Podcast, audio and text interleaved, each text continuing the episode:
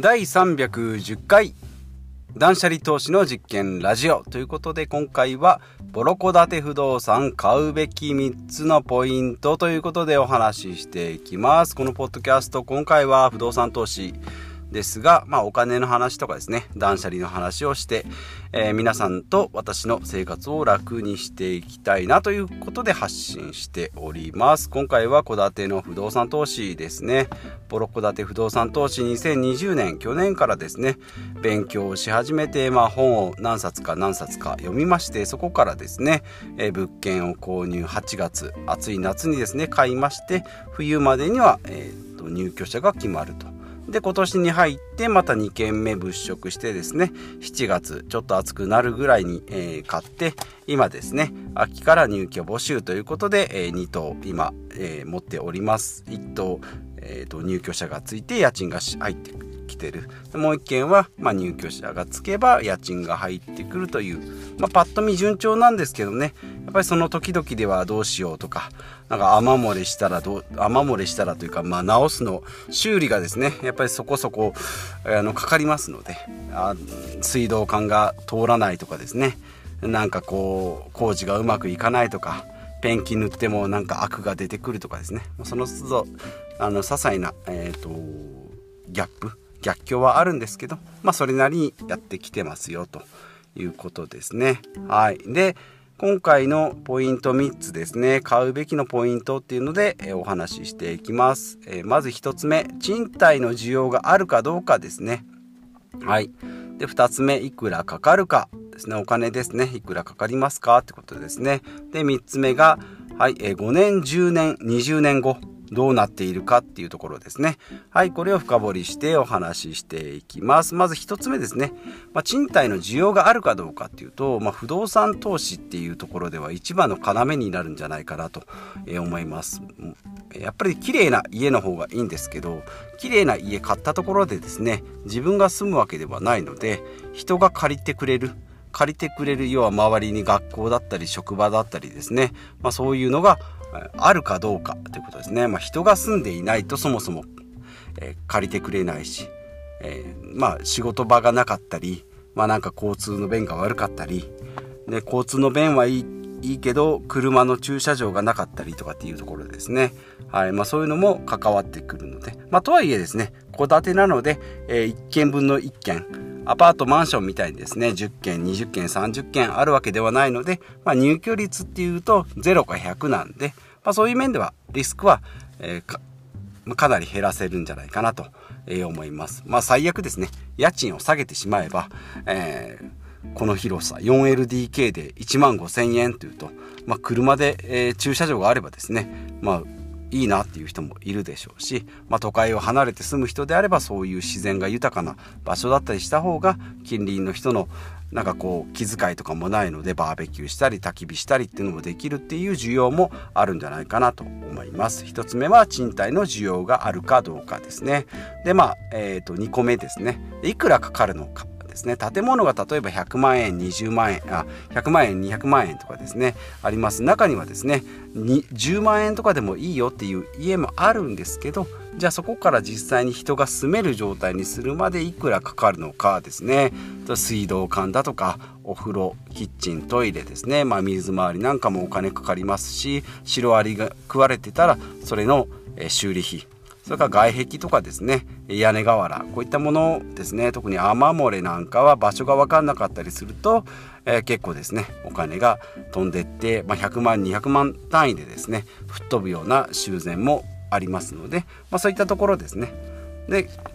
逆にですねあの表層リフォームって言って、まあ、床だとか壁だとかカビが生えてるとかですね床がバリバリ畳がボロボロっていうのはパッと見5万円、えー、パッと見はですね5万円10万円ぐらいでかなり綺麗になりますし、まあ、壁なんかもですね私ペンキ塗りましたけどまあちょっと粗い感じで塗ってもですね白で塗れば大体綺麗に見えるっていうのがあのなんとなく2件やってみてですね1件目は、えーと、クロスの上からペンキ塗りましたし2件目は土壁の上からえっ、ー、となんだ？あれは、えーと、珪藻土か塗りましたけど結構綺麗になるもんでですねで床なんかはクッションフロアとか畳の表替えてですね、えー、業者さんにまあこれは頼むんですけど結構綺麗になりますし写真も撮ると。であと掃除なんかもするとですねパシャッとるとこう綺麗になんか新築というかリフォームした感じになるねっていうぐらいにはなりますので、まあ、表層よりもそういった結構地味なところですね見えない水回り屋根外壁ですね。この辺は要注意ということですね。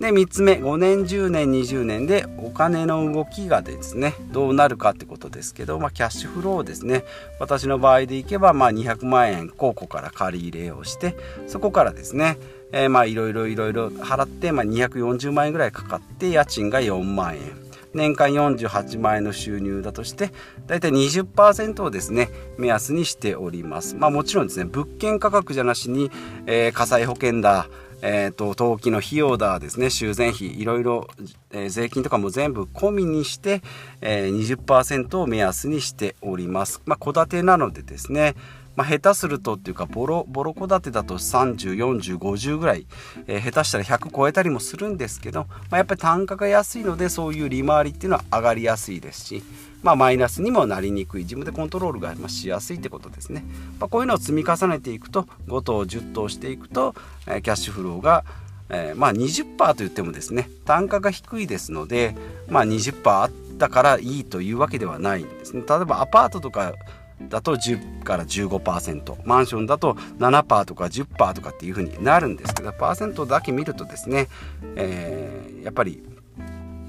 ちょっと利率が低いんじゃないのって思うかもしれないんですけども例えばメルカリでですね iPhone ケースを売りましたって言って1000円で売って400円儲けて、えー、利回りが40利益が40%ですよって言ったって結局400円ですからね。例えば iPhone 本体売ってですね10万円で売って、えー、1万円儲かったって言ってこれ10%ですけどやっぱり1万円儲かる iPhone 本体の方が売ってまあ売って儲けるっていうのはなかなか難しいですけど利率でいけばですね、えー、やっぱり単価が高い方が利回り利率は低くても儲かると。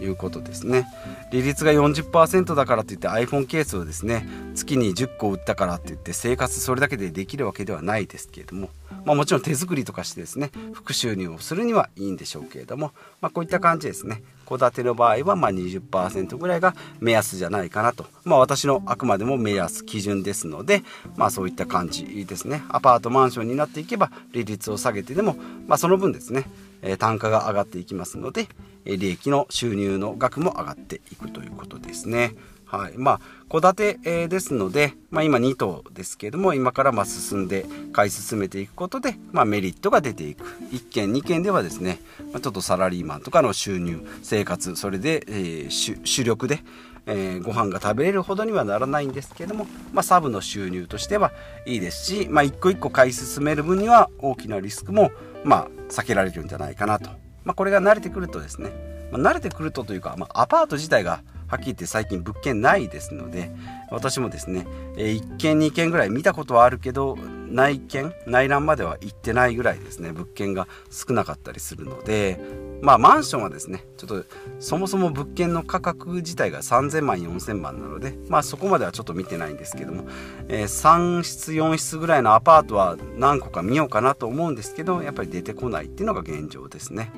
はい。ということで、まあ、私の実践をお話ししていくとですね1号目が、えー、1号棟をですね、えー、まあ、命名してリンドバーグという名前につけたんですけども、えー、海の近く造船所の近くでですね外国の方も住まわれて私の物件もですね外国人の方に入っていただいております。でまあアパート近くにあるんですけどやっぱり外国人の方でも、え集団よりも戸建てでえー、1人で1ファミリーで生活したいっていう需要がやっぱりあるので 4LDK ですね。ここ2人で住まわれてるんで結構広々なんですけども駐車場は1台ですね、え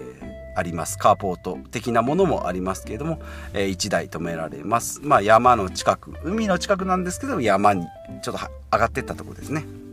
で、まあ、駅は遠いんですけどそもそも電車の需要があんまりないので、えー、車で十分じゃないかなと。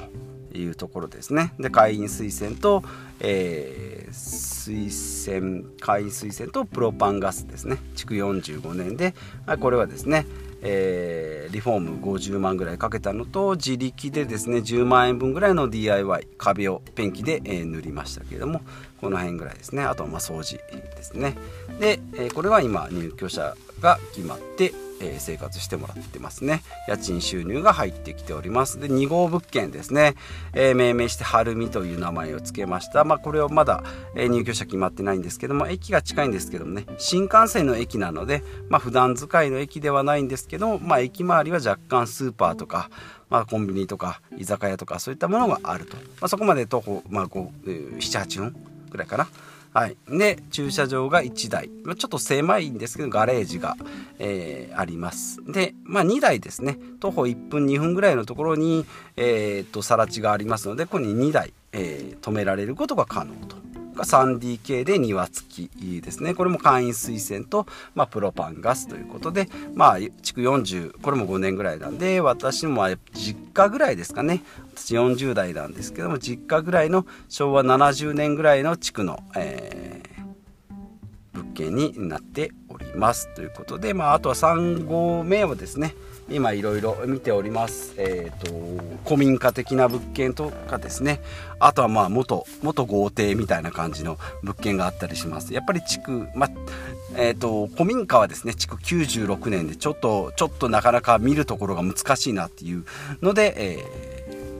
今検討中ですけどもね。あと元豪邸っていうのはですね、えー、これも値段的な価格価格がかなり安いんでまあ今までのと大体同じぐらいなんですけども、えー、6LDK っていうとちょっと広々でですね、えー、6SLDK っていうですね、まあ、ウォークインクローゼットもあるような感じで庭もあってえー、なんですけどちょっと広すぎるっていうのがですね、えー、ネックになっておりますけれども、まあ、この辺ですねいろんなところから計算してですね独自のですね、はいまあ、あとは最後はフィーリングですね。やっぱこの家がいいなって思えばですねまあ、逆にちょっとこう惚れ込んでしまうと危ないんですけど、まあ、ちょっとこう冷静な感じですね数字と。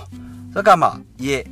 に入った時の雰囲気ですね。これも大事にしていきながら、まあ、決めていきたいなと思います。まあ、今2件目、3件目か、えー、物色中ですので、まあ、この辺また決まりましたら、あとまたリフォーム、DIY とかですね、物件情報とかはまた発信していきたいなというふうに思いますので、また次回以降も楽しみにしてみてください。ということでまた次回お会いしましょう。